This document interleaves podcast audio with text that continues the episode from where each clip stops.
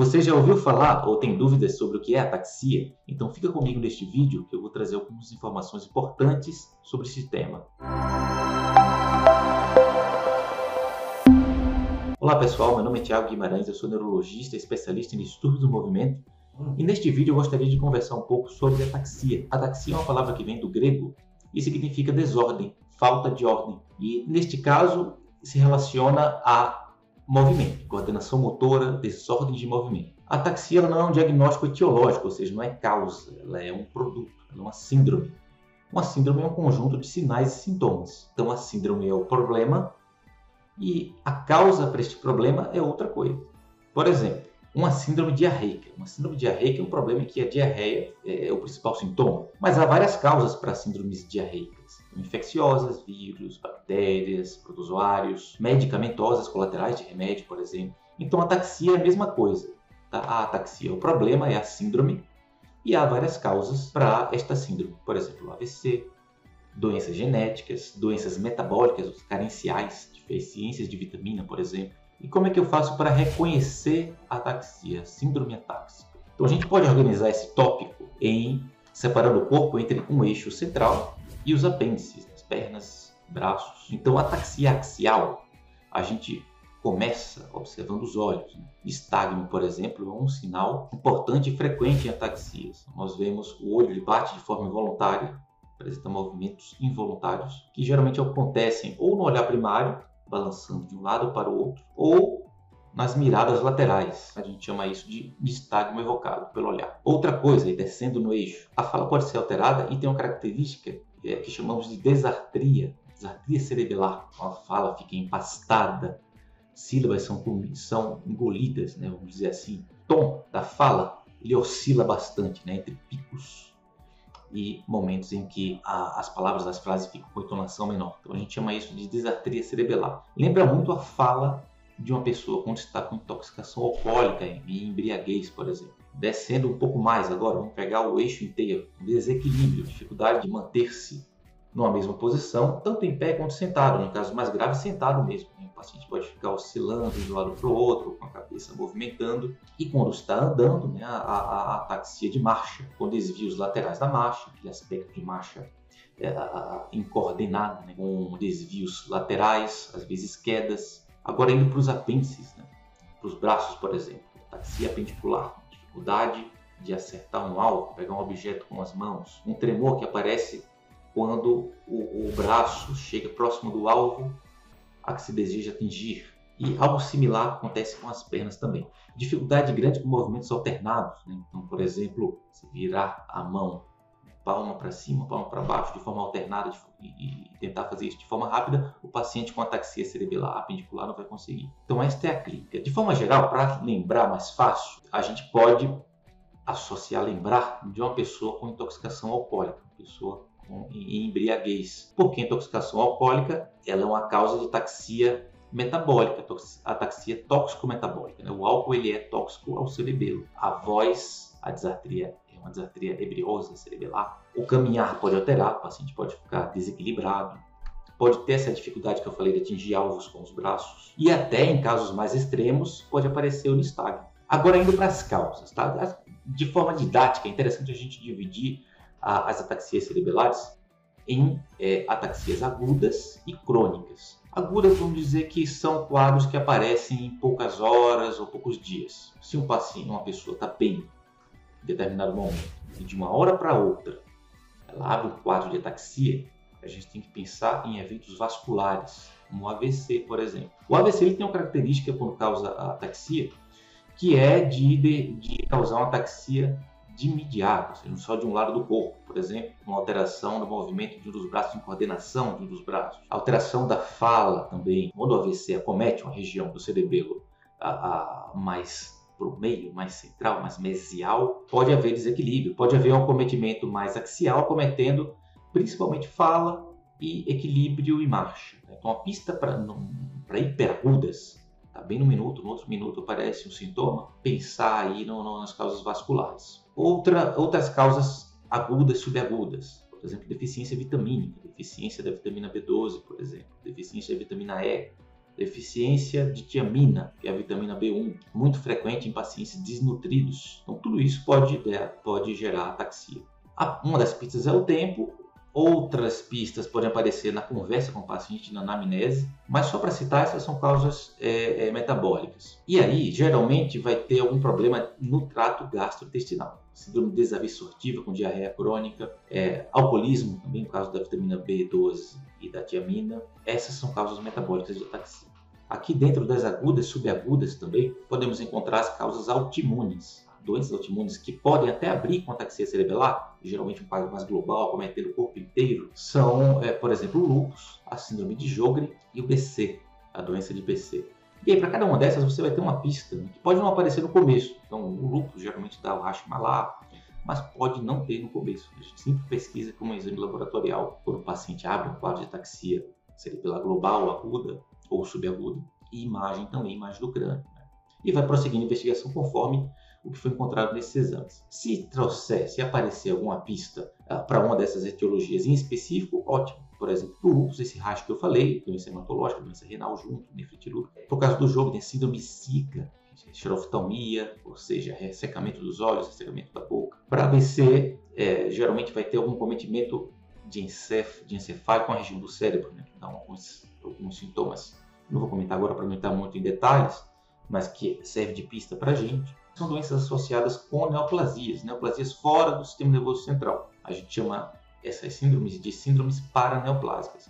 São mais comuns em pacientes mais velhos, muito associadas a neoplasias de pulmão, neoplasias é, linfonodais, dos linfomas, e, e, de mama, no caso das mulheres. Então, o curso clínico ele pode ser só com alteração cerebelar, mas pode vir também com alteração de memória, alteração de comportamento, é a doença de nervo periférico, com dor neuropática nos quatro membros. Mas um curso, uma coisa interessante dessas síndromes, que a gente consegue chamar também de degeneração cerebelar subaguda, é, recebem essa denominação clássica, na verdade, é que elas podem começar com vertigens episódicas, ou seja, aquela ilusão rotatória de movimento, que vai e vem, desequilíbrios episódicos também. Depois o quadro começa a evoluir de forma mais progressiva e, e, e chega até atingir um platô. Um detalhe importante também, a, a, quando a gente está procurando a, a causa, é que você pode não achar tumor durante a investigação inicial. A neoplasia pode aparecer, aí alguns estudos mostram que até quatro anos depois que abre o quadro cerebelar. Ela pode ficar oculta durante esse, esse durante todo este tempo. E agora a segunda parte da divisão, as taxias crônicas. Ah, eu vou subdividir novamente em neurodegenerativas e hereditárias, ou geneticamente determinadas, aquelas que vai passando é, de geração para geração. Nas neurodegenerativas, temos, por exemplo, atrofia de múltiplos sistemas, a MS, nesse caso o MS tipo C. E acomete pacientes acima dos 30 anos, mas geralmente uma idade média maior, 50, entre 50 e 60 anos. E o quadro de uma ataxia cerebelar global, então vai ter o axial, que eu expliquei anteriormente, e o apendicular. A pista para esta condição é, é um quadro desautonômico importante, ou seja, quedas de pressão, pressão oscila muito para baixo, principalmente com mudança de posição Está sentado ou deitado, está bem. Quando levanta da tontura, pode levar até desmaio. Tontura caracterizada por instabilidade postural, escurecimento de visão e uma sensação de cabeça vazia. Outra coisa que pode vir acompanhando nesse grupo das desautonomias é retenção urinária ou incontinência urinária. Também pista aí para atrofia de múltiplos sistemas. E normalmente na história familiar você não vai encontrar outras pessoas acometidas. Esta é uma doença que, que, que quando a gente faz a ressonância de crânio, pode ver uma alteração de sinal no tronco encefálico, uma região que chama ponte, é chamada de sinal da cruz. E o PET scan também pode ajudar é, quando há dúvida né, sobre esse diagnóstico. Ele pode somar um elemento a favor é de um hipometabolismo na, nessa região da ponte cerebelo hipotâmica, que é uma região mais alta no cérebro, hipotâmico posterior. Partindo para genéticas, no adulto, né, taxia hereditária no adulto, é, a mais comum, o grupo de ataxias mais comuns são as ataxias espinocerebelares ou as, ou as SCAS. Essas ataxias, elas geralmente não são isoladas, elas vêm com outras coisas, outros sistemas neurológicos acometidos. Então é muito comum achar alteração de raciocínio, raciocínio identificado, e geralmente na maioria delas não levando a quadro de demência, mas alguma alteração de humor, cognição, alteração de motricidade ocular, acometimento de nervo periférico, com neuropatia periférica, dor, ou mesmo é, é não tendo dor, mas trazendo alguns outros elementos de alteração de sensibilidade periférica. E até distúrbios de movimentos outros, como parkinsonismo, coreia, mioclonias, que são movimentos como se fossem sustos ou choques. Os pacientes descrevem muito assim, movimentos rápidos, bruscos, imprevisíveis. Distonias, que são, são movimentos anormais também. Neste caso, mais previsíveis, que com frequência levam a posturas anormais do corpo, como a distonia cervical, com frequência movimentos torsionais. Então, geralmente as SCAS são este conjunto de distúrbios do movimento com ataxia como agente principal. E são ataxias autossômico dominantes, ou seja, com herança autossômico dominante. Geralmente não pulando geração. O paciente tem ataxia, geralmente um irmão também, o pai ou a mãe, avô, bisavô e assim por diante. Do ponto de vista epidemiológico, como eu falei,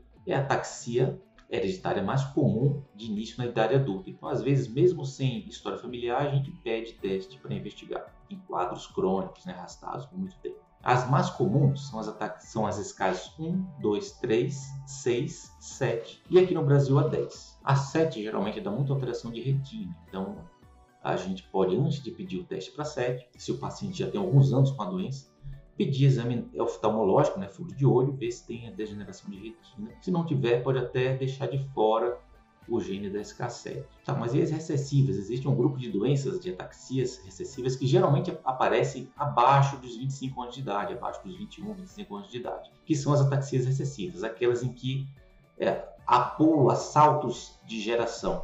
Então, uh, mas mesmo assim pode acometer os pacientes acima dos 25 anos. Então, a pista para essas ataxias podem ser consanguinidade parental, pai e mãe do paciente, primos de primeiro grau, ou consanguinidade implícita, os pais do paciente moram, moravam, eram de uma mesma cidade muito pequena, com menos de 30 mil habitantes, por exemplo. Outra pista é você não encontrar nenhum, ninguém em gerações anteriores ou poucas pessoas em gerações anteriores acometidas, o paciente e o irmão por exemplo, e os pais saudáveis. Então, pista para recessiva também. E aí, nesse grupo, a mais comum é a taxia de Friedreich. Acomete muito mais adolescentes e pacientes mais jovens, né? mas pode chegar na idade adulta, pode abrir em idades mais, mais avançadas, aí acima dos 21, 25 anos, como eu tinha comentado. A característica dessa doença é ter acometimento de outros órgãos, além do, fora do sistema nervoso central. Então, diabetes, alteração esquelética, alteração é, de coração, né, miocardiopatia. Outro exemplo de ataxia recessiva são as ataxias com apraxia oculomotora. A marca dessas ataxias é uma dificuldade de gerar sacadas com os olhos. Sacada é aquele movimento súbito que você faz quando, por exemplo, entra alguém na sala. Você está sozinho na sala, alguém abre a porta e você gera um movimento do olho que é imperceptível, é tão rápido que a gente não consegue observar o olho se deslocar até aquele ponto, né, onde está o alvo de interesse. Então, a praxioculomotor é uma dificuldade de fazer isso. O paciente, com muita frequência, e para fazer é, este movimento que eu acabei de descrever, ele vai levar a cabeça e o olho vai depois. Esse é o extremo da praxioculomotora, que seria a dissociação oculocefálica. Essa alteração é a pista aí para as ataxias com apraxia oculomotora e a ataxia com telangiectasia, que é outra ataxia recessiva. Aqui dentro a gente encontra também a ataxia por deficiência hereditária de vitamina E. O paciente tem uma mutação no transportador de alfa-tocoferol, transportador relacionado aí a a fisiologia da vitamina E e tem uma deficiência da vitamina E. A vitamina E, como eu tinha comentado até no, no, no, no bloco aqui das ataxias agudas, ela é muito importante para a função cerebelar. Então, o paciente ele vai ter um quadro de ataxia parecido com a ataxia de Friedreich. A diferença clínica que pode chamar atenção é que esses pacientes têm muita distonia cervical. Pode não ter, tá? Mas é muito frequente é, na ataxia de, de, por deficiência hereditária de vitamina E a gente observar distonia cervical geralmente com tremor. Então, além da postura normal, um tremor cefálico. Importante desta doença é que ela tem tratamento. Você repõe a vitamina E e a tendência é que a doença se estabilize e algumas vezes melhore alguma coisa, tá? Então, o diagnóstico a ser perseguido de forma intensa. Então, pessoal, eu queria finalizar aqui este vídeo comentando o seguinte, que há várias outras causas da ataxia, principalmente aqui dentro das hereditárias, que não, não daria tempo, ficaria um vídeo muito cansativo para comentar sobre todas elas. Depois a gente pode destrinchar alguma ou outra de maior interesse. Um resumo aqui neste vídeo aqui é super importante, é extremamente importante que os pacientes, que a população conheça é, esta síndrome, que não é tão frequente, né? Se você for perguntar na rua, a maioria das pessoas não vai saber o que é. É extremamente importante esse conhecimento, essa educação em saúde, porque são doenças, são síndromes é uma síndrome que pode trazer grande comprometimento da funcionalidade das pessoas, dos pacientes. Quanto mais conhecimento população tem sobre o problema, mais rápido busca o tratamento médico, avaliação médica, preferência com o neurologista especialista em estudo do movimento, e mais rápido se percorre, se persegue o diagnóstico. A grande, a corrida contra o tempo é em busca de um diagnóstico em que haja um tratamento curativo ou modificador de doença, ou seja, que retarde a progressão ou que estabilize, pare a progressão. Então, neste caso aqui, nesses exemplos, como eu tinha comentado, o AVC é uma delas, se o paciente chega até 4 horas e meia dentro do pronto-socorro e em alguns casos, dependendo, até 24 horas, você pode oferecer um tratamento, um tratamento que pode ser modificador de doença e até curativo. No caso das subagudas, quadros infecciosos, por exemplo, cerebelite por algum, alguns vírus, como o vírus da, do herpes simples, o vírus varicela zoster, que é o vírus da catapora, eu posso dar um antiviral para o paciente. A deficiência vitamínica, reponho a vitamina, uma ataxia por colateral de medicação, retira a medicação, né? medicações que são associadas, por exemplo, são as drogas anticonvulsivantes ou, na nomenclatura atual, drogas anticrise, como os inibidores de canal de sódio, principalmente, carbamazepina, oxcarbazepina, finitoína, são drogas que têm associação com ataxia, que é, nesse caso, medicamentosa. E assim por diante, se o paciente se identifica com ataxia por álcool, uso crônico de álcool, trabalhar para tirar a, a, droga do paciente. Dentre as ataxias crônicas, essas genéticas que comentei por último, o tratamento modificador de doença, curativo, ele é mais raro, infelizmente, até o momento. Mas existem algumas que têm essa opção. Então devemos persegui-las o mais rapidamente possível. Por exemplo, a deficiência hereditária da vitamina E, da vitamina e que eu acabei de comentar. A deficiência, a ataxia por deficiência hereditária de coenzima Q10, por exemplo. Também outro exemplo que eu posso citar aqui para vocês. A doença de Refsum, e assim por diante. Vai, tem vários, tem alguns poucos exemplos, mas há exemplos. Então, se houver interesse de vocês saber um pouco mais sobre esse tema, faz comentário, tá? Comenta aqui neste vídeo e eu vou tentar responder todos ou a maioria dos comentários, a maioria das perguntas e dúvidas. Mas sempre, se você acha que tem essa síndrome, busca atendimento neurológico para que seja investigado e se houver um tratamento modificador de doença, que ele seja implementado o mais rapidamente possível.